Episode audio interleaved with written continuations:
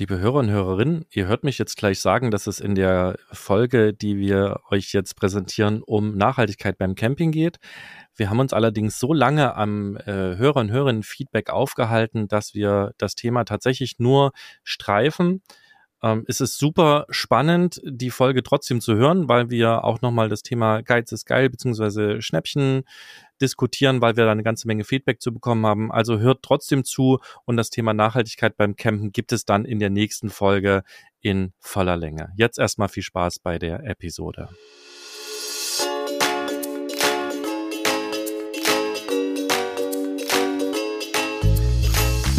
Hallo und herzlich willkommen zu Camperstyle, deinem Camping-Podcast. Ich bin Nele. Und ich bin Sebastian und heute geht es um Nachhaltigkeit beim Camping. Quasi so ein bisschen das Gegenteil äh, der letzten Folge, wo wir ja viel über Einkaufen gesprochen haben und Konsum ist natürlich nicht so nachhaltig, egal was man kauft. Aber wir haben gesagt, wir ähm, wollen jetzt die beiden Themen auch mal so ein bisschen nacheinander spielen um euch auch einfach den Kontrast zu bieten. Und wir haben einiges an Hörerfeedback bekommen, unter anderem auch Anmerkungen zur letzten Folge. Und ich würde sagen, wir starten jetzt damit gleich mal die Fragen zu beantworten und ein bisschen auf eure Rückmeldungen einzugehen. Ich lese mal die erste vor. Und zwar war das ein Tipp zur Folge mit dem Reisestress, ähm, die Nachricht kommt von Holger und ihr schreibt, hallo ihr zwei, vielen Dank für eure in interessanten und informativen Podcasts. Ich freue mich jede Woche aufs Neue darauf. Eure letzten Folge habt ihr nach Tools und Gadgets gefragt, die wir empfehlen können. Auf unserer letzten Reise durch die französischen Alpen sind wir auf die App Polar Steps gestoßen. Wir hatten auf unserer Reise so viele tolle Erlebnisse, dass wir uns zur Mitte der Reise kaum erinnern konnten, was wir am Anfang gemacht haben. In Polar Steps konnte ich dann unsere Route hinterlegen und von den schönsten Locations Fotos hinzufügen. So haben wir nun eine tolle Erinnerung an unseren Urlaub, die wir auch einfach mit Freunden teilen können. Für Wohnmobilreisen können wir diese App sehr empfehlen. Liebe Grüße, Holger. Ich meine die App auch von einer Freundin zu kennen, die im Van unterwegs ist, die das relativ viel nutzt und so auch ihre Reisen dokumentiert und damit auch so nachfahrbare Routen hat mit Fotos und so weiter. Selber nutze ich sie nicht. Das ist auf jeden Fall ein super spannender Tipp. Vielen Dank, Holger, dafür. Ja, das trifft sich ja auch ganz gut, dass wir in einer der nächsten Folgen, je nachdem, ob wir heute mit dem Thema Nachhaltigkeit durchkommen oder nicht, auf jeden Fall auch mal über das Thema nützliche Apps für Camper sprechen wollten. Und da würde ich dann die Empfehlung direkt mit aufnehmen. Ich glaube, das passt ganz gut dazu. Und ich rechne fest damit, dass wir es heute nicht schaffen, das Thema fertig zu behandeln. Das werden bestimmt zwei Folgen. Aber wir werden sehen. Gut, dann klicke ich mal eben in die nächste Mail rein. Und zwar kommt die von Kerstin. Liebe Nele, lieber Sebastian, ich höre gerne eure informativen und kurzweiligen Podcasts. Wir selber reisen zwar mit Zelt, dieses Jahr mit Dachzelt durch Südschweden. Oh, das klingt auch sehr gut. Äh, liebe Kerstin, äh, gib uns da gerne mal ein Feedback, wenn ihr mit der Reise durch seid. Würde mich sehr interessieren. Sie schreibt weiter, ich finde dennoch viele Ideen bei euch. Deshalb möchte ich euch noch eine Ergänzung für die Cockpit-Packliste vorschlagen. Wir selber hatten dieses Jahr im Urlaub einen Steinschlag und hatten die kleine Karte von unserer Kfz-Versicherung im Handschuhfach. So konnten wir direkt Kontakt aufnehmen, zu Carglass in Schweden fahren und den Schaden beheben lassen und mussten nicht erst umständlich googeln. Dadurch war alles recht stressfrei. Ja, auch ein sehr guter Tipp. Wir hatten es auch schon mal, und zwar in Südfrankreich. Wir hatten leider die Karte von unserer Versicherung dabei nicht im Handschuhfach und mussten googeln und es war alles etwas umständlich, sind dann aber am Ende auch bei Carglass gelandet. Also nehmt euch den Tipp von Kerstin gerne zu Herzen, dann geht's auf jeden Fall schneller. Das nächste Feedback kommt von Holger. Ich glaube aber, es ist ein anderer Holger als eben. Äh, hallo ihr Lieben, ich höre seit einiger Zeit euren Podcast und im Wesentlichen gefällt er mir gut. Nur die Reiseberichte, wenn ihr über Land und Leute berichtet, sind nicht mein Ding. Ist mir zu wenig Camping. Wenn ihr aber über Technik oder Tipps und Tricks berichtet, bin ich voll dabei. Auch sind die Hörerfragen häufig sehr spannend. Und dann schreibt er noch apropos Tipps und Tricks. Ihr hattet jetzt schon ein paar Mal berichtet, dass ihr nicht wisst, wie man bei einer WLAN äh, zur mobilen Datenverbindung den ungewollten Datenverbrauch in den Griff bekommt. Also er meint damit, wenn man quasi einen, so einen kleinen MIFI-Router hat, also der eine, eine SIM-Karte enthält und dann über Mobilfunk ein WLAN im Wohnmobil aufspannt. Ähm, hier einfach mal nach den Begriffen getaktete Verbindung suchen, am besten zusammen mit den verwendeten Betriebssystemen. Klassifiziert man eine WLAN als äh, oder ein WLAN-Netz als getaktete Verbindung, dann behandelt das Betriebssystem diese Verbindung wie eine mobile Datenverbindung mit begrenztem Datenvolumen und aktiviert dieses Daten, äh, die Datenvolumen Sparfunktionen. Das ist jetzt keine 100% Garantie, aber bei mir funktioniert es gut. In der Regel muss man es aber pro WLAN-Client per Hand festlegen. Ich hatte aber auch schon Router, die es irgendwie geschafft haben, die Clients dies automatisch erkennen zu lassen. Ja, das ist auf jeden Fall ein sinnvoller Tipp, der es besser macht. Aus meiner Erfahrung hängt es aber auch sehr stark ab, mit welchem, äh, mit welcher Umgebung ich unterwegs bin. Gerade wenn ich mit Mac unterwegs bin, die sehr stark die ganzen Cloud-Thematiken benutzen, dann ist meine Erfahrung, dass es nicht sonderlich gut funktioniert. Man kann sich hier mit Firewalls beheben, so um ein bisschen tiefer in die Technik rein, reinzutauchen. Ähm, und, und kann da quasi sagen, wenn ich hier in diesem WLAN bin, dann bitte den und den Apps Dinge verbinden. Aber aus unserer Erfahrung funktioniert das nicht sonderlich gut. Ich muss aber auch dazu gestehen, dass wir, da wir ja, wenn wir unterwegs sind, sowieso arbeiten und viel Internet brauchen, nicht den Weg gegangen sind und geschaut haben, wie wir das jetzt alles äh, an, jede, an jeder Ecke vermeiden können, sondern wir sind den anderen Weg gegangen und haben geguckt, wie kriegen wir eine Flatrate, sodass uns das nicht mehr stört. Ähm, das war der einfache Weg für uns, weil wir können ja dann dieses äh, diese hohen Internetkosten äh, kostenmäßig in die Firma mitnehmen. Deswegen ist das eine andere Geschichte. Aber für alle, die im Urlaub unterwegs sind und für die das ein Thema ist, ist das sicherlich nochmal ein guter Tipp, sich damit auseinanderzusetzen. Ich nehme den auch mal mit und wir werden da sicherlich auch unsere bestehenden Artikel, die wir auf camperstyle.de haben, zu den ganzen Themen dann nochmal drum ergänzen. Also dafür einmal vielen Dank. Und die E-Mail geht aber noch weiter. In einer Podcast-Folge hattet ihr im Kontext der mobilen Powerstations und dem autarken Stehen mal erwähnt, ähm, ich glaube eher so beiläufig schreibt er, dass man den Landstrom auch aus einer mobilen Powerstation nehmen kann. Das ist tatsächlich sehr gefährlich, da man dann keine Schutzleiter hat. Äh, hier hat mir das Video die Augen geöffnet. Da hatte jetzt ein YouTube-Video von Profoot verlinkt. Das ist ein YouTube-Kanal von einem Elektriker aus Bayern, glaube ich, der sich relativ viel damit beschäftigt. Ich kenne das Video. Ich ähm, kann dazu sagen, ja, im Grunde genommen gebe ich dir und ihm recht. Das kann eine gefährliche Geschichte sein. Es muss jeder für sich selber entscheiden, wie gut seine Elektrik im Fahrzeug ist. Also ja, es ist gefährlich und man sollte es nicht machen. Man kann es trotzdem machen, wenn man weiß, was man tut und wenn man weiß, wie die Elektrik in seinem Mobil und in seinem Wohnwagen verlegt ist. Denn wenn da alles passt, kann es trotzdem funktionieren. Ich möchte mich jetzt nicht so weit aus dem Fenster lehnen, aber wie gesagt, generell bin ich bei dir, dass man da vorsichtig sein soll und tun oder wissen muss, was man tun soll. Also ich finde den Tipp, Tipp total spannend. Ich hatte das so nicht auf dem Schirm und ich würde vorschlagen, Sebastian, dass wir da im Rahmen unserer geplanten äh, Folge zu den mobilen Powerstations auch uns noch mal ein bisschen reinknien und vielleicht äh, dieses Thema dann dort mit aufnehmen das müssen wir nicht extra aufnehmen, das ist schon mitgeplant, weil das ja auf der Hand liegt, dass man quasi auch die Powerstation nutzen möchte, um vielleicht den Landstrom zu ersetzen.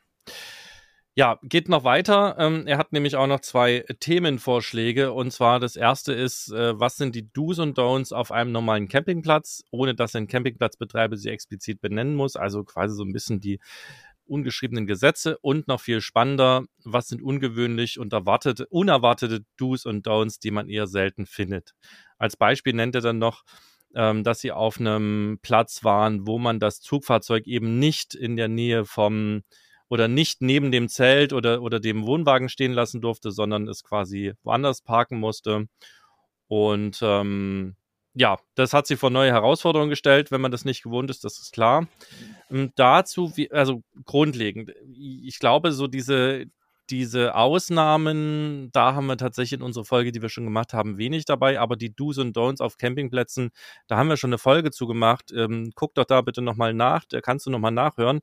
Und ansonsten, was die ungeschriebenen Gesetze und so weiter auf Campingplätzen angeht, da ist einzig und allein Nele bei uns äh, beiden quasi die Aussagefähige, weil einfach ich in meinem Leben vielleicht auf zehn Campingplätzen war, weil wir die tatsächlich extrem selten anfahren, weil wir sie einfach, also die Infrastruktur da einfach nicht brauchen und es nichts für uns ist und wir eher auf Wohnmobilstellplätzen, Parkplätzen oder auch äh, des Öfteren freistehen und freigestanden haben. Deswegen kann ich da leider gar nicht so viel zu sagen.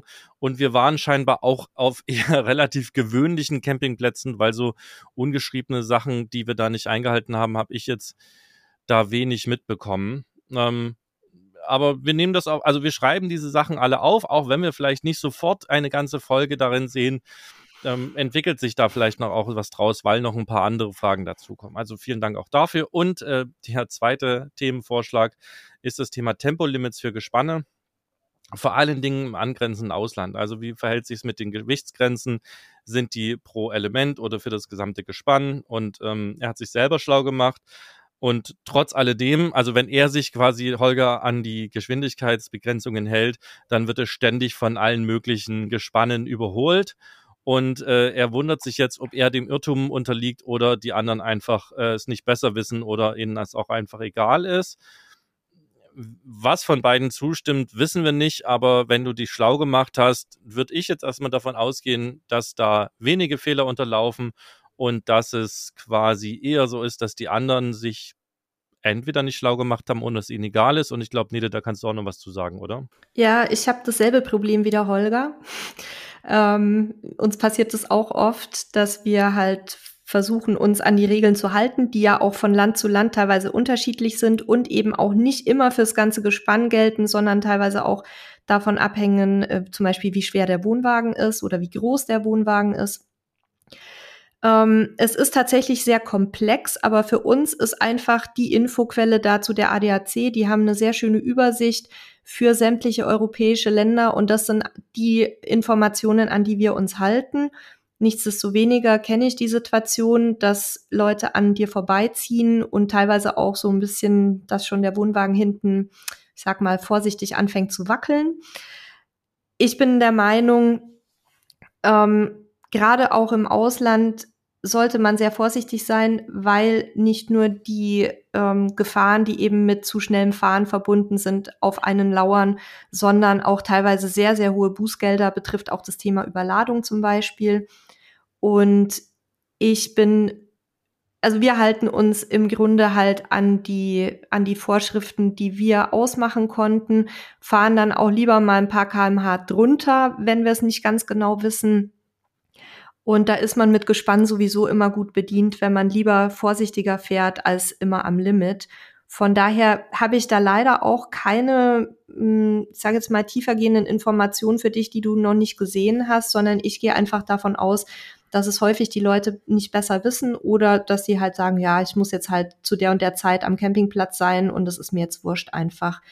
Ähm, also Quelle, wie gesagt, ADAC, die sind immer sehr aktuell und ansonsten immer auch im Hinterkopf behalten, selbst wenn man im Ausland schneller fahren darf als in Deutschland, sind die Fahrzeuge, unterliegen die Fahrzeuge quasi gewissen Vorschriften, die in Deutschland gelten, ähm, weil die vom Hersteller aus auch nur für eine gewisse Begrenz äh, Geschwindigkeit und für ein gewisses Gewicht vorgesehen sind. Und wir haben von unseren Versicherungsexperten die Aussage bekommen, dass es zum Beispiel, wenn man mit der 100er Zulassung in Ländern, wo man 130 fahren darf, dann 130 fährt und die ähm, und es führt zu einem Unfall, dann kann es auch sein, dass es Probleme mit dem Versicherungsschutz gibt. Das jetzt nur mal ganz allgemein. Ich will jetzt nicht tiefer einsteigen. Ähm, aber wie gesagt, bleib du lieber bei deiner etwas gemächlicheren Fahrweise. Das ist auch stressfreier insgesamt. Ich glaube, auch vielen Menschen ist gar nicht bewusst, was alles passieren kann und wie schnell es tatsächlich durch äußere Einflüsse passieren kann, dass der Wohnwagen sich aufschaukelt und dann in, uh, unkontrollierbar wird. Ich glaube, das ist auch einer der Gründe, warum die meisten oder nicht die meisten, aber warum manche Menschen äh, nicht so sehr viel auf die äh, Tempolimits geben. Ja, und dann hatte Holger ja noch angesprochen ähm, die Reiseberichte. Da sind wir jetzt so ein bisschen drüber weggegangen. Und ich finde das ein gutes Beispiel dafür, wie unterschiedlich auch so die Vorlieben und Geschmäcker sind. Wir haben nämlich an anderen Stellen sehr, sehr viel positive Rückmeldung bekommen zu den Reiseberichten. Wir versuchen halt immer möglichst, ähm, ja, möglichst breites Spektrum an Themen abzubilden Ich würde aber vorschlagen, dass wir darauf achten, wenn wir wieder Reiseberichte machen, dass wir das Thema Camping auch so ein bisschen stärker ähm, nochmal mit in den Fokus setzen. Und ich hoffe, äh, dass wir dann auch dich, Holger, mit den Folgen begeistern können das haben wir ja auch schon aufgrund von anderen Feedbacks gemacht, dass wir jetzt auch mehr Acht darauf geben, wenn wir Gäste auch zu dem Thema haben, dass wir von ihnen aktiv erfragen, wo sie denn übernachtet haben, damit ihr also da auch Stellplatz, äh, Campingplatz und so weiter, Übernachtungstipps mitnehmen könnt. Also von dem her immer her mit dem Feedback. Ähm, wie ihr seht, auch Kleinigkeiten führen, also da lernen wir immer Dinge draus und wir sind ja auch dankbar.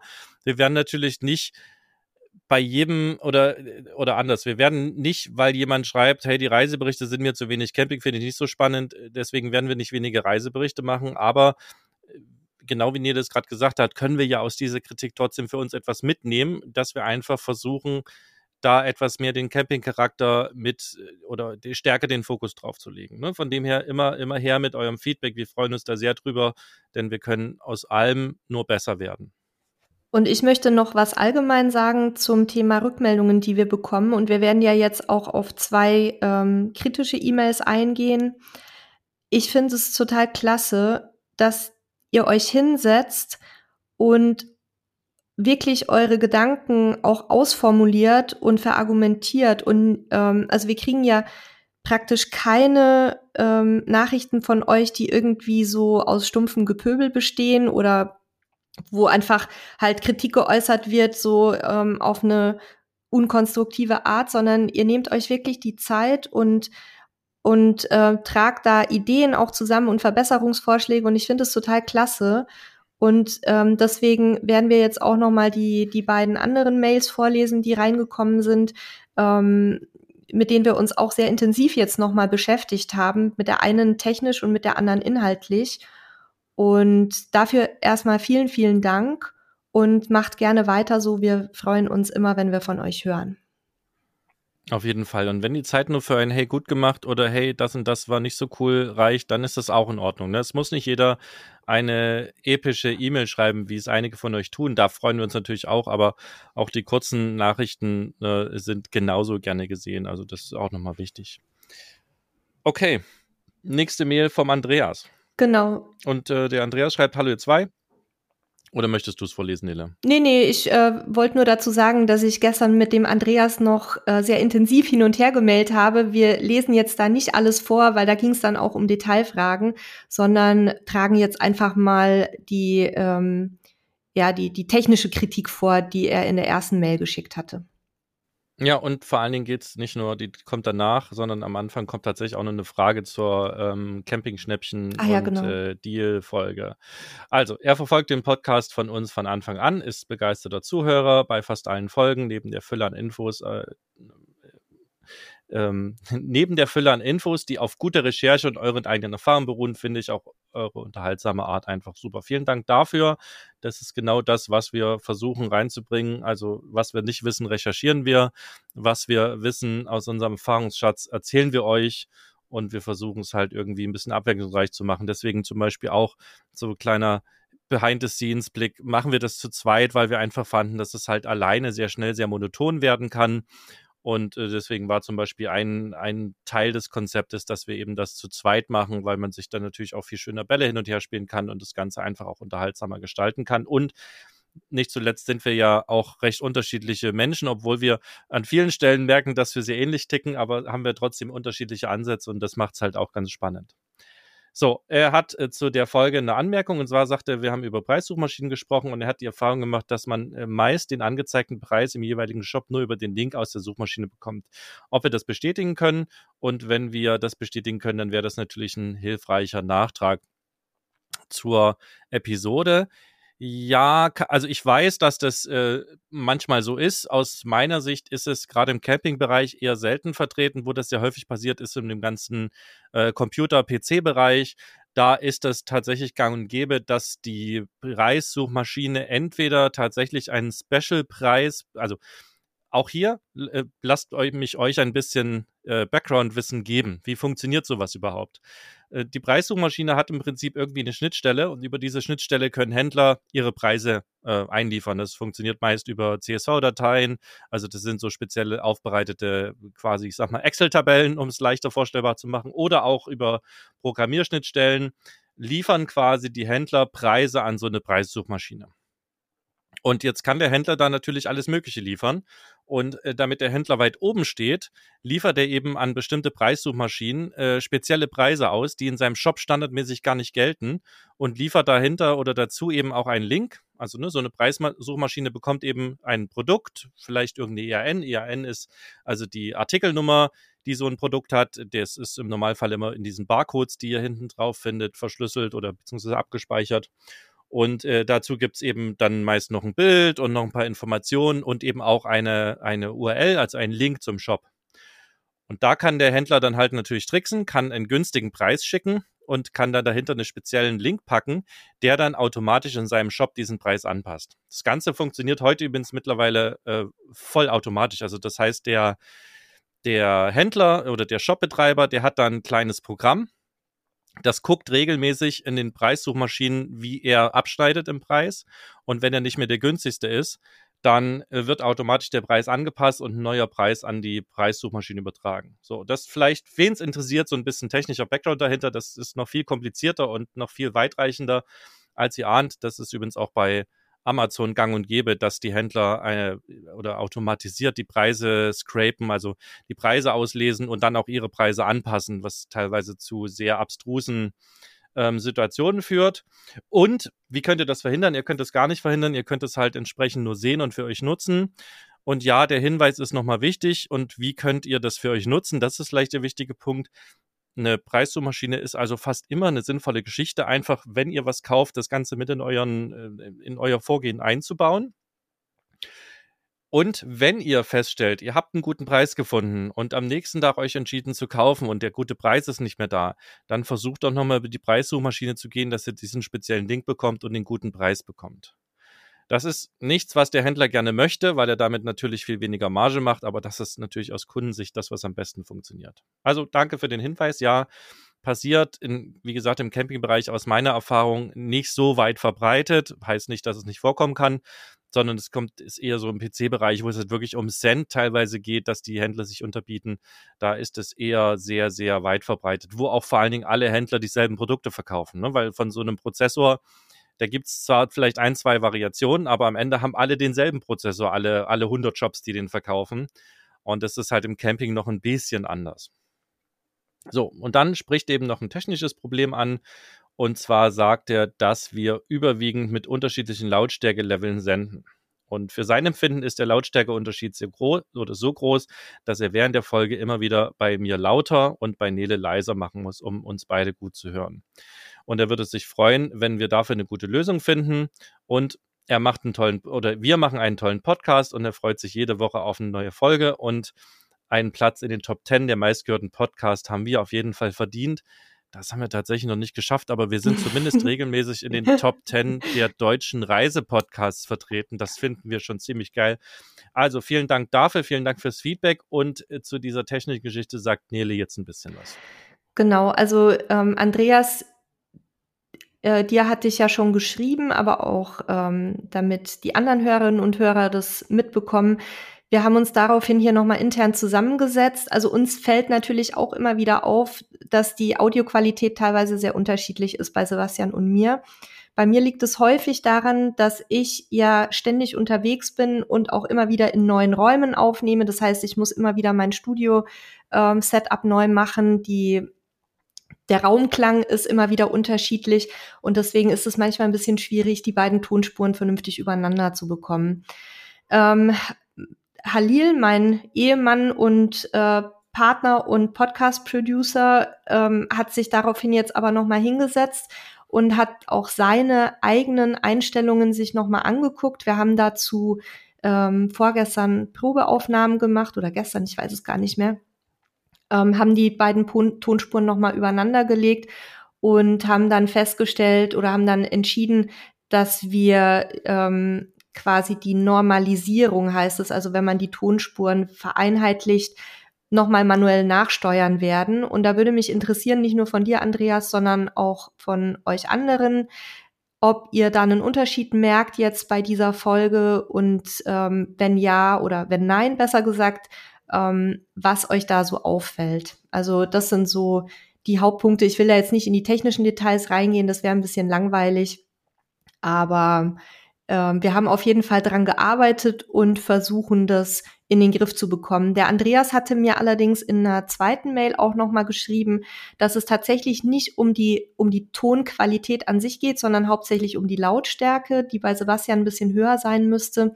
Und er hat noch geschrieben, dass es vielleicht auch an ihm liegt, weil er durch Ohrgeräusche, also Tinnitus, ein bisschen gehandicapt ist. Ich habe ihn auch gefragt, ob ich das so sagen darf in der Folge und er hat mir das bestätigt. Und er schreibt dann weiter, wenn Sebastian schnell spricht, habe ich bei geringerer Lautstärke schon mal Probleme, alles zu verstehen. Soll aber nicht heißen, dass ihr langsamer sprechen sollt, denn die Informationsdichte in den Beiträgen ist ja eines der vielen Dinge, die ich bei euch so liebe. Also ich, ähm, ich habe mir das jetzt nochmal auf die Fahnen geschrieben. Der Halil achtet auch drauf und Sebastian hat heute auch sein Mikrofon nochmal ein bisschen anders hingesetzt und wir hoffen, dass es damit jetzt für euch alle und vor allem auch für Andreas besser wird. Ja, das ist äh, auch da wieder so ein bisschen, um euch hinter die Kulissen gucken zu lassen, ja gar nicht so einfach mit diesem, mit dieser Sprachaufnahme. Denn ähm, ich könnte natürlich einfach näher ans Mikrofon mit meinem Mund gehen. Das würde alles viel lauter machen. Das Problem ist, dass ich kein ausgebildeter Radiosprecher bin und eine sehr unangenehme Eigenschaft habe, gerade wenn ich äh, viel, also ein bisschen aufgeregt bin und viele Informationen unterbringen möchte, dann neige ich dazu, sehr schnell zu sprechen. Da komme ich gleich nochmal zu dann kriege ich wenig Luft, dann muss ich ständig atmen und dann sind die Atme vor allen Dingen sehr japsig. ja. Und ähm, und das ist etwas, was äh, sehr stört, wenn man sehr nah am Mikrofon ist und was super nervig ist, wenn man das alles rausschneiden muss. Und wenn man es dann vergisst, ist es halt super laut. Und das macht es so schwierig, quasi die Sachen gut zu produzieren. Und wir sind nun mal auch nicht Top Ten der deutschen Podcasts und haben so viele Hörer, dass wir uns halt auch einen super mega professionellen Tontechniker leisten können, der nur das Thema auf dem Tisch hat.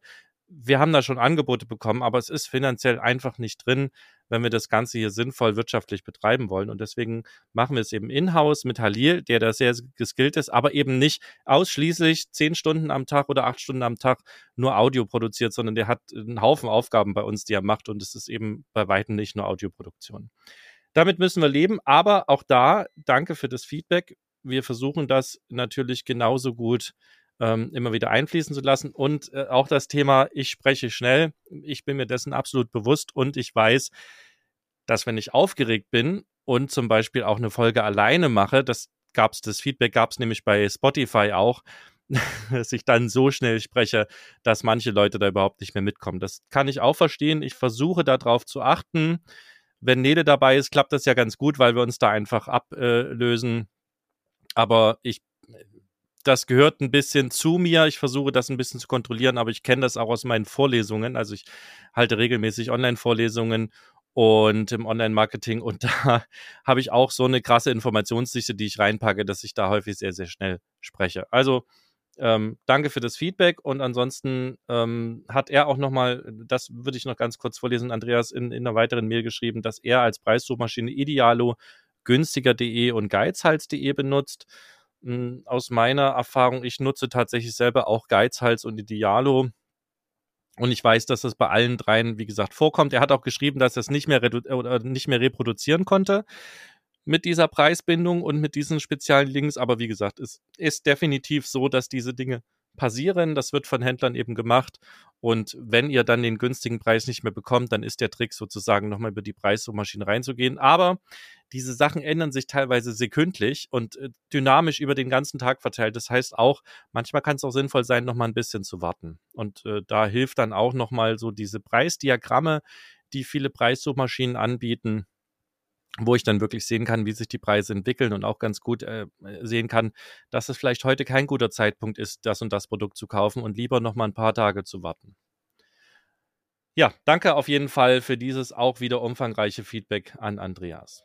Ja, und dann kommen wir zur letzten Mail. Ähm, die Person, die uns die Mail geschickt hatte, hat darum gebeten, das Ganze anonym zu behandeln. Wir dürfen aber den Inhalt vortragen. Das hatte ich geklärt. Ich habe gestern lange mit der Person hin und her geschrieben. Und ähm, ja, ich lese einfach mal vor.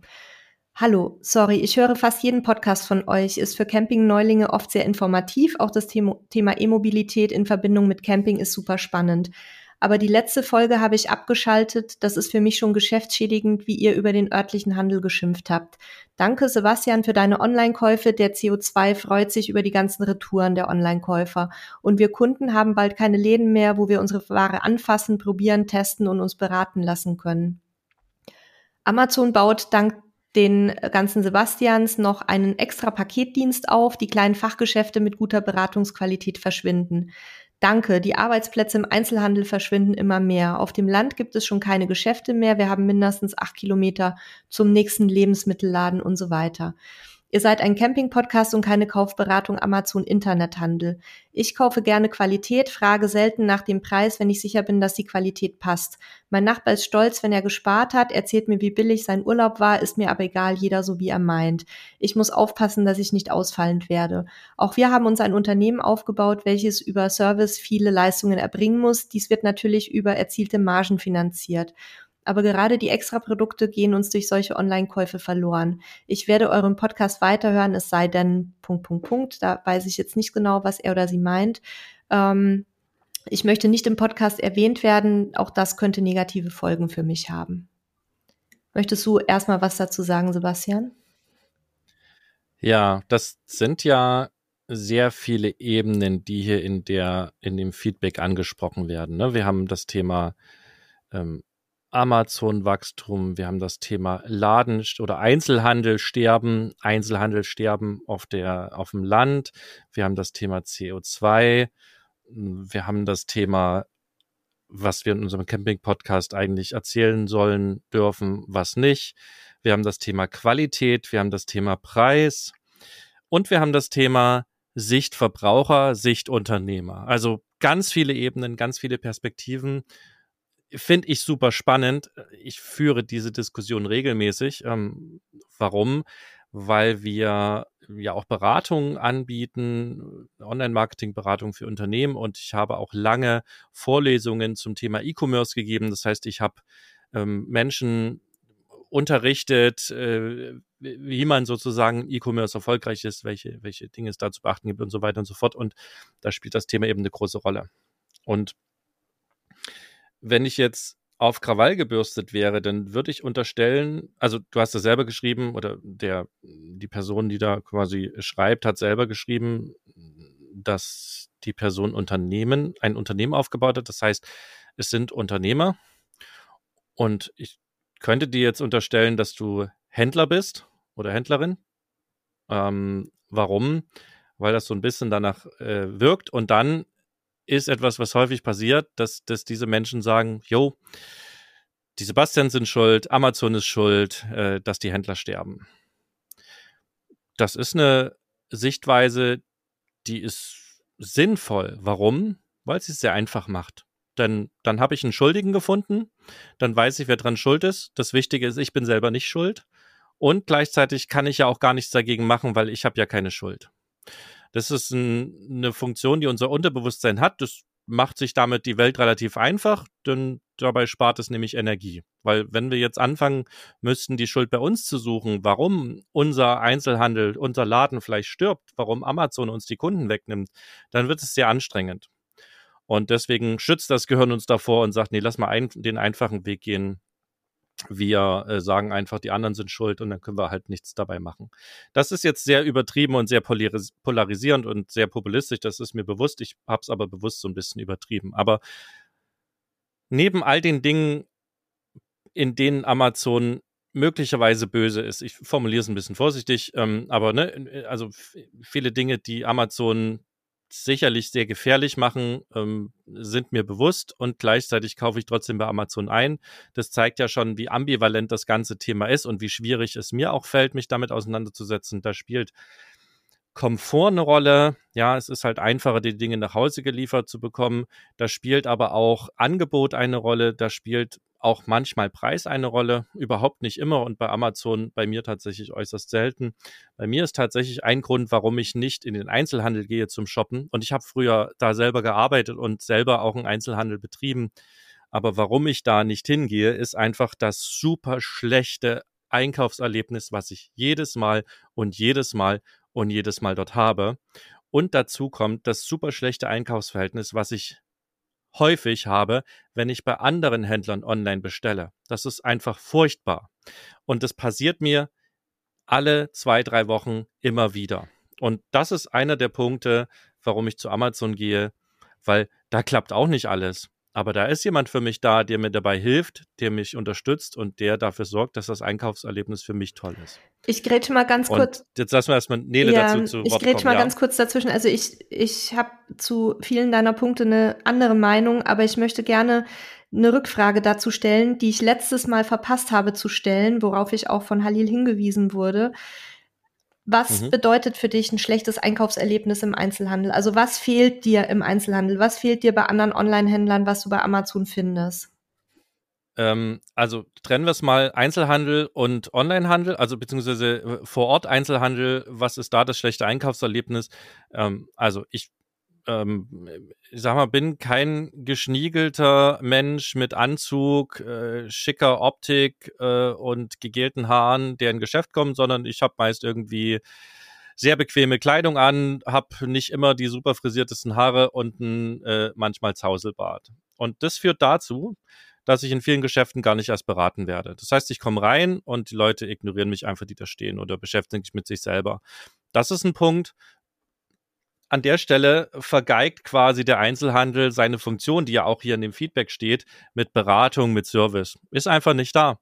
Muss ich nicht hingehen. Gehe ich lieber online einkaufen. Das ist Punkt eins. Und das habe ich, egal bei welcher Marke ich schon einkaufen war, bei welcher Kette, in welchem kleinen Laden, passiert mir das immer wieder. Ich, ich sage auch dazu, das passiert mir nicht überall und ich habe sogar Läden, in die ich sehr gerne gehe. Ähm, genau darum, weil es dort funktioniert. Also zum Beispiel gibt es hier, also ich bin ja in Portugal, es gibt hier eine deutsche Bäckerei. Weil das portugiesische Brot einfach nichts ist, mit dem ich mich anfreunden kann. Und in dieser deutschen Bäckerei arbeiten Menschen, die halt super freundlich sind, äh, mit denen man jedes Mal einen kleinen Schnack hat, wenn man da ist, die äh, sich, äh, die quasi mit voller Begeisterung mir ihre Backwaren zeigen, die sie heute ähm, äh, gebacken haben. Das ist immer was anderes. Äh, das ist ein super kleiner Laden. Da passt genau ein Mensch in den, äh, in den Verkaufsraum rein. Ne? Also es ist halt so typisch Portugal, alles irgendwie improvisiert, findet im Keller statt. Ähm, das ist aber völlig egal, weil da stimmen Service und Beratung. Ganz häufig tut's das nicht. Und da ganz ehrlich, bin ich ganz ehrlich und da bin ich auch hart, dann haben diese Händler es nicht verdient zu überleben, weil es ist einfach eine schlechte Einkaufserfahrung. Warum kaufe ich bei Online-Händlern nicht? Was ist bei Online-Händlern die schlechte äh, Einkaufserfahrung? Ähm, kann ich dir sagen, habe ich gerade wieder erlebt. Ähm, und zwar war ich in Deutschland und brauchte ähm, Sachen. Ich war anderthalb Wochen in Deutschland und brauchte etwas. Und dann, äh, wir waren in Brandenburg, relativ ab von jedem Schuss. Das heißt, es war nicht sinnvoll, auch zeitlich nicht irgendwo hinzufahren, um es einzukaufen. Also musste ich es bestellen. Und ich habe bei Amazon und bei einem anderen Händler bestellt. Bei beiden stand relativ deutlich da, dass das Produkt in zwei Tagen bei mir sein wird, weil es auf Lager liegt. Amazon hat das Versprechen gehalten. Bei dem anderen Händler habe ich nach einer Woche die Bestellung storniert. Ich habe zwar nach drei Tagen, wohlgemerkt nicht nach zwei, wie es auf der Website stand, nach drei Tagen eine Versandbenachrichtigung erhalten. Ich habe aber dann im Tracking sehr deutlich gesehen, dass das Paket nach fünf Tagen gerade mal bei Amazon eingeliefert wurde. Das ist ein Teil der schlechten Erfahrung. Die andere schlechte Erfahrung zum Beispiel ist, ich habe äh, Schuhe bestellt bei einem, bei einem Online-Händler, habe ähm, die in Neuseeland dabei gehabt, bin damit ein bisschen wandern gegangen, zwei Touren gegangen und die Schuhe sind kaputt gegangen, die sind auseinandergefallen. Markenprodukt, ähm, habe den Händler angeschrieben, das Ganze ist jetzt sechs Jahre her, ich habe bis heute keine neuen Schuhe, der Händler stellt sich absolut taub, überhaupt keine Serviceregelung das Parallelbeispiel von Amazon. Ich habe gestern eine Batterie für meinen Computer äh, gekauft bei Amazon, weil die, äh, weil wir hier immer mal Stromausfälle haben. Und die ist angekommen und ich habe schon am Paket am Rascheln gemerkt, da ist irgendwas kaputt gegangen und wahrscheinlich wurde die irgendwo geworfen und die ganze Plastikverpackung ist komplett weggesprengt. Also habe ich, bin ich zu Amazon auf die Seite gegangen, habe angeklickt, hey, das Ding ist kaputt. Dann haben die gesagt, alles klar, willst du es abholen lassen, willst du es vorbeibringen, willst du einen Paketschein drucken, willst du keinen Paketschein drucken, wie willst du es am besten haben? Willst du dein Geld direkt als Gutschrift haben, willst du dein Geld auf deine Kreditkarte zurückhaben? Wie sollen wir es machen? Das die beiden unterschiedlichen Erfahrungen. Bei dem Händler mit den Schuhen wäre übrigens mein letzter Weg, nach bestimmt 20 Mails und zig Telefonaten einen Warnbescheid loszutreten, der mich erstmal wieder 50 Euro gekostet hätte. Also das mal so Extrembeispiele, was gut, was schlecht läuft. Und die schlechten Beispiele sind aber wirklich regelmäßig bei Händlern ähm, und meine Erfahrung. Und ja, auch da gibt es natürlich auch Online-Shops wie jetzt gerade. Ich habe mir ähm, Zubehör für meine Kamera bestellt. Das musste ich auch wieder nach Deutschland bestellen da war es so, ich habe das zu meiner Schwester bestellt, weil ich die demnächst besuche, habe meiner Schwester geschrieben, hey, da kommen Sachen an und meine Schwester hat zurückgeschrieben, ja, wir sind zwei Wochen nicht da, musst du gucken. Ja, und dann habe ich den, den Shop angeschrieben, habe gesagt, hey, sorry, Bestellung äh, falsch, könnt ihr die noch ändern, könnt ihr die bitte an jemand anders schicken. Und sofort innerhalb von weniger Stunden habe ich eine Antwort bekommen, na klar, gar kein Thema, haben wir geändert. Also es gibt natürlich auch die positiven Sachen. Ich, es ist bei mir nicht so, dass ich generell andere Shops ausschließe. Aber ganz ehrlich, wenn ich die Entscheidung habe, etwas bei Amazon zu kaufen, dann würde ich das immer tun. Wohl wissen, dass ich damit ein globales Unternehmen, was an vielen Stellen sicherlich aufgrund dessen, dass es eine Aktiengesellschaft oder ein Aktienunternehmen ist, nicht nachhaltig und auch nicht im Menschenwohl handelt. Das mal meine Perspektive und meine schlecht, also ne, meine Antwort sozusagen, was die schlechten Erfahrungen sind. Ja, also ich habe dazu ganz, ganz viele Gedanken und ich versuche die gleich mal in eine halbwegs vernünftige Struktur zu bringen. Ich gehe aber davon aus, wie du ja schon anfangs angekündigt hattest, dass wir heute nicht mehr mit dem eigentlichen Thema Nachhaltigkeit starten werden, ähm, wobei das hier ja auch schon ganz viel mit Nachhaltigkeit zu tun hat. Ähm, also zunächst noch mal zurück zur Mail.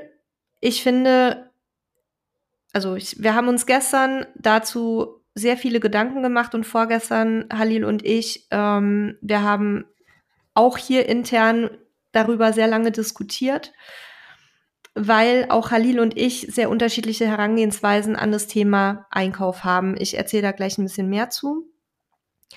Aber ich finde, der oder die Schreiberin hat recht im Großen und Ganzen. Wir wohnen hier auch auf dem Land.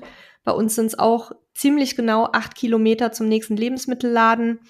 Wir haben noch genau eine Metzgerei in unserem Dorf. Ansonsten ist es tot. Die letzte Bäckerei hat letztes Jahr ähm, zugemacht wegen Personalmangel allerdings und weil die ganze Kette ähm, dann insolvent gegangen ist.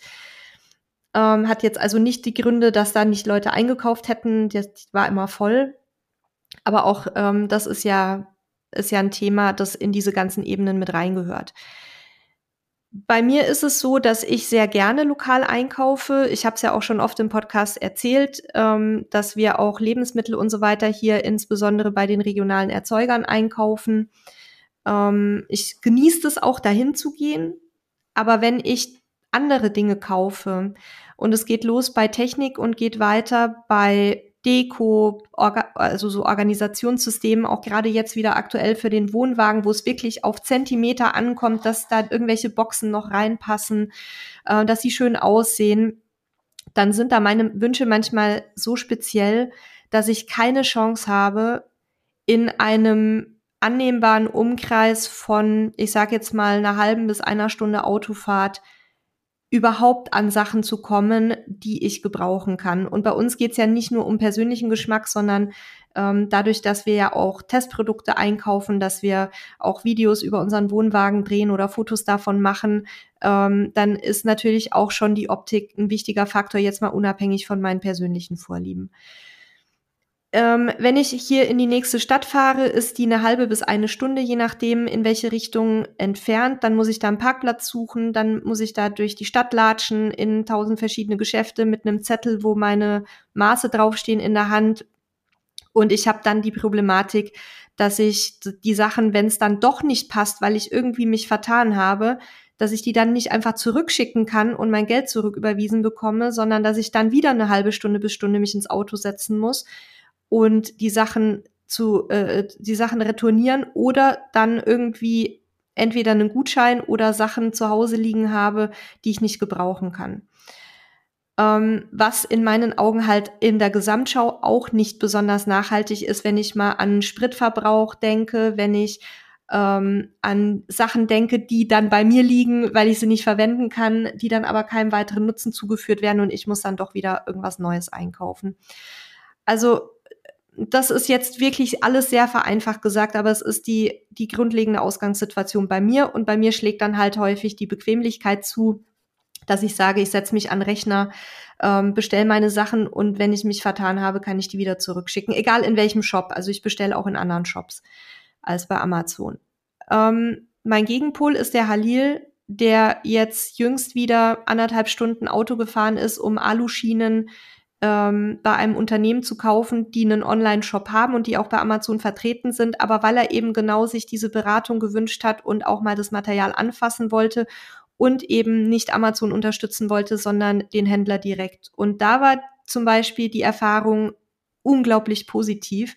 Die haben nämlich eigentlich gar kein Kundengeschäft vor Ort, ähm, haben sich aber Zeit genommen, ich glaube, eine Stunde oder länger, um dem Halil alles zu erklären, um ihm alles zu zeigen und haben uns dann sogar noch gigantische Preisnachlässe gegeben, ähm, die wir so überhaupt nicht bekommen hätten. Also nur um, um auch mal ähm, von positiven Erlebnissen zu berichten, die auch kommen, weil sich Menschen freuen, dass du halt direkt zu ihnen kommst. Und ein anderes Beispiel hatte ich ja letztes Mal schon erwähnt mit autarka.de, die eben auch einen Online-Shop und ein Ladengeschäft haben und auch diese Beratung anbieten, die sehr, sehr gut ist. Das sind jetzt nur zwei, die wir jetzt in den letzten Wochen halt hatten. Ne? Da gibt's ganz viele andere Begegnungen und ich habe mich während Corona sehr aus dem ähm, Einkaufen vor Ort zurückgezogen, einfach weil ich keinen Bock mehr drauf hatte, unter Menschen zu sein. Und ich fange das jetzt gerade wieder an und ich habe eigentlich fast immer ein positives Gefühl dabei. Ich merke aber bei mir selber auch, dass ich mir dann bewusst dafür Zeit nehmen muss, um es genießen zu können. Ich habe jetzt neulich nach drei Jahren mal wieder ein paar Klamotten eingekauft, weil ich einfach auch während Corona erheblich zugenommen habe und nicht mehr reingepasst habe in meine alten Sachen und war dann hier tatsächlich auch nur in den zwei kleinen Orten äh, nebenan und habe wirklich schöne Sachen bekommen und hatte auch sehr nette, äh, sehr nettes äh, Verkaufspersonal dort, die mich wirklich auch toll beraten haben und die mir alles gezeigt haben. Und da habe ich gemerkt, wenn ich wirklich bewusst mir einen Tag Zeit nehme, um shoppen zu gehen, dann genieße ich das. Wenn ich aber schon die Zeit im Nacken sitzen habe und denke, oh scheiße, ich muss gleich zu meinem nächsten Termin in einer Stunde, dann, dann habe ich da nicht die Muße dafür. Und dann geht's eben auch eher mal online. Also das ist so diese, diese Spaltung, die, die ich in mir fühle und die ich auch ähm, mit Halil oft diskutiere, weil der halt kompletter Gegner von Online-Bestellungen ist, bei manchen Sachen auch nicht drum herum kommt, aber da, wo es irgendwie möglich ist, vermeidet er es. Und ja, wir ähm, wir haben gestern äh, dann auch noch mal drüber gesprochen, dass es halt auch ein Teufelskreis ist. Also je weniger man in den lokalen Läden einkauft, also je weniger Kundschaft die haben, desto weniger Ware können die sich auf Lager legen, desto weniger findest du, wenn du dann mal hingehst und ähm, desto weniger Personal können die auch einstellen für eine ordentliche Beratung. Und so dreht sich diese Spirale immer weiter, bis es halt dann irgendwann keine kleinen Läden mehr gibt. Und es ist ja hier schon in Deutschland zunehmend der Fall, dass der Einzelhandel ähm, oder die inhabergeführten Ladengeschäfte immer weiter dicht machen. In Mexiko erleben wir das Gegenteil. Da kannst du halt wirklich in den Laden gehen und einzelne Schrauben kaufen am Straßenrand und solche Geschichten.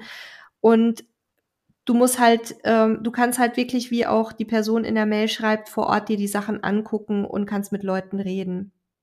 Und ich habe tatsächlich auf das Gespräch hin jetzt auch noch mal mein eigenes Einkaufsverhalten überdacht und möchte jetzt wieder versuchen, mehr in den lokalen Handel zu gehen, auch wenn ich es manchmal genauso wie du, Sebastian, auch echt wahnsinnig mühsam finde und wir auch schlechte Erfahrungen gemacht haben mit Leuten, die einfach keinen Bock auf Beratung hatten, die keinen Bock auf Kunden hatten, wo du gemerkt hast, die haben keinen Spaß an ihrer Arbeit. Aber vielleicht haben die auch oft keinen Spaß an ihrer Arbeit, weil sie denken, ja, der lässt sich jetzt hier beraten und kauft dann diese, dasselbe Modell Kamera günstig bei Amazon. Also ich möchte da auch immer den Leuten nochmal so ein bisschen Credit geben, dass sie vielleicht einfach manchmal auch müde sind, weil die sich dann die Zeit nehmen und die Leute dann Dankeschön sagen, gehen und woanders bestellen. Das ist auch nochmal eine Perspektive, die ich schon gehört habe. Weißt hm? du was, Nele? Dann sollen sie einen anderen Job machen. Dann sind sie nicht die richtigen für den Job. Also ich will damit nicht gutheißen, so ein asoziales Verhalten, ich lasse mich im Ladengeschäft beraten und kaufe dann billig online. Das möchte, das finde ich mit einem Wort ja. beschrieben asozial. Ja, das ist auch etwas, was ich nicht tun würde. Also da auch da habe ich ein Beispiel im Kopf. Ich äh, habe letztens äh, sind auf eine Hochzeit eingeladen gewesen und ich brauchte halt irgendwie ein neues Beinkleid. Konntest du nicht in der Shorts gehen? Mit meinen kurzen Hosen und auch nicht mit meinen Nein, ähm, so, also und während Corona habe ich halt auch nichts viel anderes als eine Jogginghose gebraucht, weil ich war ja nur zu Hause. So, also brauchte ich eine Jeans und ich hatte aber auch, äh, weil irgendwie meine Hosen alle enger genäht wurden nachts heimlich, äh, brauchte ich wusste ich auch nicht, welche Größe ich brauche, bin also auch ganz bewusst in ein Ladengeschäft gegangen, in einen Jeansladen einer großen Kette ähm, und da hatte ich eine super Beratung, da hatte ich wirklich auch eine, eine junge Dame, die äh, ne, relativ gut gesehen hat, was ich wahrscheinlich brauche. Es hat dann nochmal eine Größe größer sein müssen, aber hat perfekt gepasst. Und ich habe und das ist auch der Punkt übrigens, und da können viele Einzelhändler jetzt auch was mitnehmen. Wenn das so funktioniert, das heißt, du hast ein Bedürfnis und es wird sozusagen perfekt gestillt im Laden, dann gucken die allerwenigsten Menschen in dem das Moment stimmt. auf den Preis. Der war mir auch völlig egal. Natürlich brauchst du die Kaufkraft. Wenn ich die, also die Jeans hat 120 Euro gekostet, hätte ich die 120 Euro nicht gehabt, hätte ich es nicht kaufen können. Wäre ich aber vermutlich gar nicht erst in den Laden gegangen. Aber der Preis war egal. Ich kann diese selbe Jeans auch online für 60 Euro haben.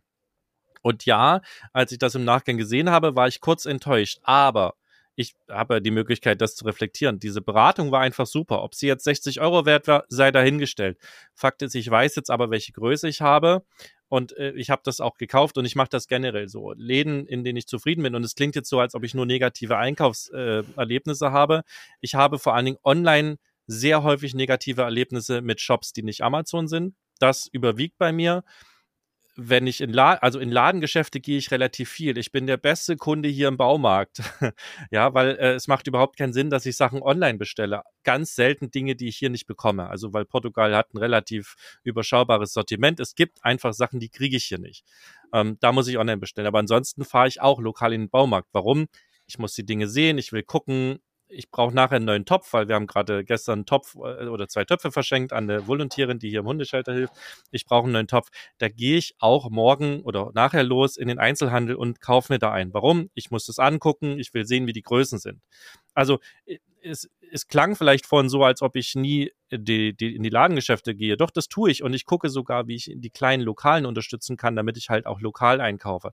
Klappt auch nicht immer das habe ich auf dem Schirm. Und das ist auch stellenweise sehr, sehr gut, stellenweise sehr enttäuschend. Die Läden meide ich dann auch. Und äh, trotz alledem ist aber tatsächlich bei mir, wenn ich es wirklich pauschalisieren müsste, ist der, das Online-Shopping-Erlebnis bei Shops, die nicht Amazon sind, häufig ziemlich schlecht.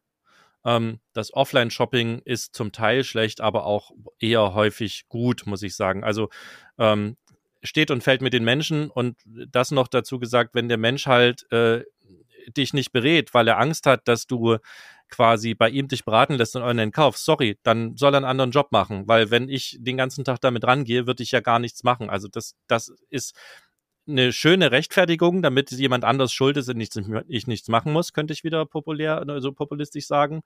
Ja, aber dann streng dich doch an, damit die Leute halt bei dir kaufen, dann hast du es nicht richtig gemacht. Also, ja, ist immer eine Sache, die man, die man anpassen kann. Und wie gesagt, ich sehe das auch viel in der Beratung bei Händlern und Online-Shops. Äh, macht euch bewusst, wenn ihr jetzt Unternehmer seid, es gibt ganz wenige Gründe, über den Preis zu verkaufen. Ne, wir hatten ja vorhin diese ganzen Händler, die hier im Preisvergleich nochmal zwei Cent den anderen unterbieten diese Kunden will man doch gar nicht haben. Das sind die schlechtesten Kunden, die du dir vorstellen kannst. Du willst doch den Kunden haben, der kommt mit einem Problem zu dir, so wie ich. Ey, ich habe zugenommen, ich brauche eine neue Jeans, sag mir, was ich kaufen muss. Und du sagst, pass auf, alles klar, was brauchst du da? Du hast eine Hochzeit, okay, bisschen schicker. Das ist deine Größe, das ist die richtige Farbe, das ist der richtige Schnitt, das kauf, das sieht gut aus. Anprobieren, alles klar, tschüss. Den Kunden willst du haben, mit dem hast du nämlich wenig Stress, dem ist egal, was die Sache kostet, wenn er die Kohle hat. Und das ist doch der Kunde, wen du willst. Und wenn du es als Händler schaffst, dieses Bewusstsein zu verinnerlichen, dann hast du auch Spaß und dann hast du auch meistens eine Chance gegen Online und dann hast du auch eine Chance zu bestehen. Und der letzte Punkt noch, und dann lasse ich Nele wieder zu Wort kommen. Und manchmal ist es halt auch so, dass Unternehmen nicht wirtschaftlich sich betreiben lassen. Du hast gerade schön das Beispiel gesagt, in Mexiko kannst du eine, Stra eine Schraube am Straßenrand kaufen. Warum ist das so? Weil die Lebenskosten und die Lebenserhaltungskosten der Menschen ganz andere sind. Da kann man es sich leisten, dass jemand Schrauben verkauft. Das kannst du in Deutschland nicht bringen, weil davon kann keiner leben. Und das ist der Grund, warum ihr acht Kilometer zum nächsten Supermarkt fahren müsst, weil der Tante Emma Laden sich einfach nicht tragen kann, weil er müsste so hohe Preise machen, dass die Leute sich ins Auto setzen und in die nächste große Stadt fahren. Und das ist tatsächlich leider etwas, wo eben Unternehmen auch sterben, so wie es früher die Hufschmiede äh, weit verbreitet überall gab und heute kaum noch. So entwickelt sich das halt auch weiter. Ob es gut ist, werden wir sehen. Das muss jeder auch für sich selber entscheiden. Aber manchmal ist das halt auch einfach der Lauf der Dinge und wir müssen uns mit der Veränderung einfach anfreunden.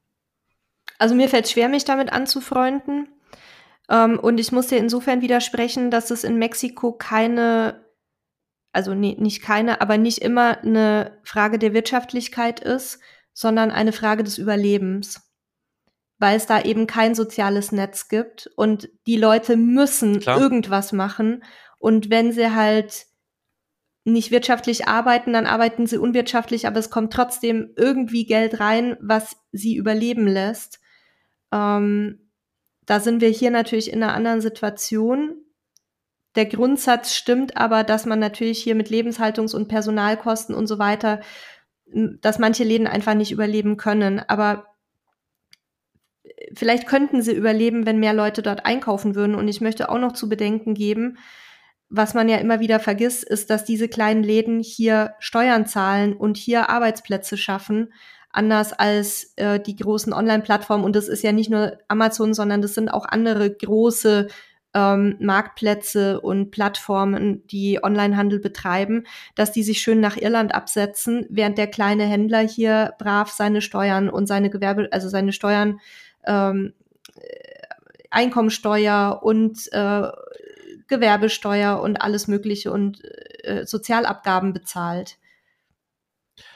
Um das kurz richtig zu stellen, diese Unternehmen zahlen auch Steuern. Ähm, sie nutzen aber legale Möglichkeiten, ob wir die gut finden oder nicht, um ihre Steuerlast zu minimieren. Ich möchte es nur einmal rechtlich sauber äh, äh, sozusagen kommunizieren, damit wir hier keinen Ärger kommen, damit jetzt niemand auf uns zukommt. Aber wir wissen alle, oder wir wissen nicht alle, aber viele von uns wissen, dass je größer das Unternehmen ist, sie umso mehr Möglichkeiten finden, eben nicht in Hochsteuerländern wie Deutschland ihre Steuern zu bezahlen, sondern über äh, geschickte Geschäftsmodelle das Ganze über Irland und andere Länder, Luxemburg betreiben und damit deutlich geringere Steuerlasten haben, vor allen Dingen eben in Deutschland nicht so hohe Steuern bezahlen. Und das ist natürlich für kleinere Unternehmen oft ein Wissen, eine Wissenslücke, aber eben auch äh, ein Problem, dass, dass diese Methoden, die man dafür braucht, eben Geld kosten und die sich eben erst ab einem bestimmten Punkt lohnen. Ja, das, da bin ich absolut bei dir, das ist mir völlig bewusst. Das ändert aber an manchen Dingen einfach nichts. Ähm, Wenn es unwirtschaftlich ist, ist es unwirtschaftlich. Und das ist eine, eine Aufgabe für unsere Politik, ähm, eben diese Steuerlücken dies, oder diese, diese Möglichkeiten eben einfach zu schließen und das Steuerrecht halt entsprechend anzupassen, damit diese Dinge nicht mehr passieren. Und das ist auch leichter gesagt als getan, dessen bin ich mir auch bewusst. Aber das, also ich glaube, was wir zusammenfassend sagen können, diese, diese kurze Mail, die wir hier bekommen haben, enthält sehr viele Punkte, die äh, sicherlich richtig sind, sehr viele Punkte, die aus meiner Sicht völlig äh, am Ziel vorbeigehen, weil sie einfach das ganze Thema absolut vereinfachen. Und das ist eigentlich das, was ich sagen will. Das ganze Thema ist halt hochkomplex und es hängt von so vielen Dingen ab. Und da gibt es kein richtig und kein falsch. Und was mich halt triggert, ist, wenn jemand schreibt, hey, die Sebastians und Amazon sind schuld, dass alles den Bach runtergeht. Das ist halt nicht der Punkt. Das ist sicherlich ein, ein, ein Teil der Wahrheit, aber lange nicht alles. Und äh, es sich einfach machen führt zu nichts. Das sehen wir auch in unserer Politik, aber ähm, dieses Fass möchte ich jetzt gar nicht aufmachen. In diesem Sinne sind wir jetzt schon bei deutlich mehr Zeit als geplant und wir haben das Thema Nachhaltigkeit, naja, zumindest gerade in dieser, äh, mit diesem Feedback ein bisschen gestriffen. Wir werden es aber auf die nächste Folge verschieben. Also es äh, tut uns leid, dass wir, dass wir die, das Versprechen, was wir in der Einleitung gemacht haben, dass es um nachhaltig geht, nicht ganz oder nicht halten konnten. Ich hoffe, ihr seid da nicht böse drüber. Das ist eben Teil der Geschichte. Wir lesen die Sachen vor und dann dauert es halt mal ein bisschen länger, wenn wir uns drüber unterhalten. Ich finde, dass das auch ein extrem wichtiges Thema war, ähm, was ja auch bei uns in der letzten Folge schon ein bisschen zu Diskussionen geführt haben, die wir dann aber nicht weiter verfolgt haben, weil auch da natürlich die Zeit so ein Stück weit uns im Nacken saß. Ähm, ich bin froh, dass wir solche Gedankenanregungen bekommen. Also ich habe ja zum Beispiel gesagt, bei mir hat es was ausgelöst. Ähm, mhm.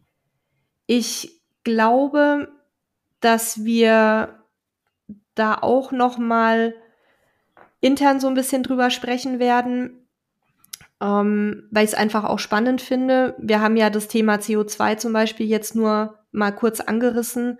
Da habe ich keine Meinung zu, weil ich da einfach die Werte nicht kenne, selber einkaufen gehen und eine Stunde fahren und Parkplatzsuche und so weiter versus es liefert dir jemand ins Haus. Da möchte ich jetzt auch nicht mehr das Fass aufmachen, weil da müssten wir auch noch mal ein bisschen recherchieren, aber das ist auch noch mal ein Gesichtspunkt, der da reingehört. Und ähm, ja, Thema Nachhaltigkeit haben wir ja schon vorbereitet, schieben wir dann einfach auf die nächste Folge. Und wenn ihr da draußen auch noch Meinungen habt zu diesem Thema oder wenn ihr sagt, dass in unserer Diskussion euch vielleicht auch Punkte gefehlt haben, die ähm, euch wichtig sind, dann schreibt uns die bitte gerne an podcast.camperstyle.de. Ihr seht, wir nehmen uns auch Zeit, uns mit eurem Feedback auseinanderzusetzen, wenn da so ähm, so viel Inhalt auch drinsteckt oder so eine Komplexität drinsteckt. Und dann werden wir sicher in einer der nächsten Folgen auch nochmal drauf eingehen und hoffentlich dann trotzdem das Thema Nachhaltigkeit noch unterbekommen. In diesem Sinne, schönes Wochenende und bis nächste Woche.